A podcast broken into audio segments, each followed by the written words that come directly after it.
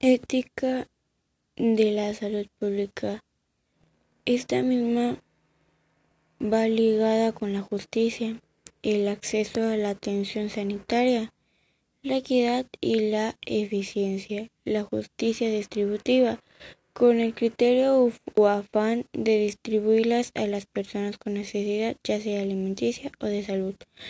También el derecho que tenemos las personas por igual a la accesibilidad sanitaria, salud u atención médica. La equidad y la eficiencia entran en lo justo, ya que cuando menos tenemos recursos de todo tipo, los malgastamos, como en esta ocasión muchas personas malgastan sus, sus recursos y otras los cuidan.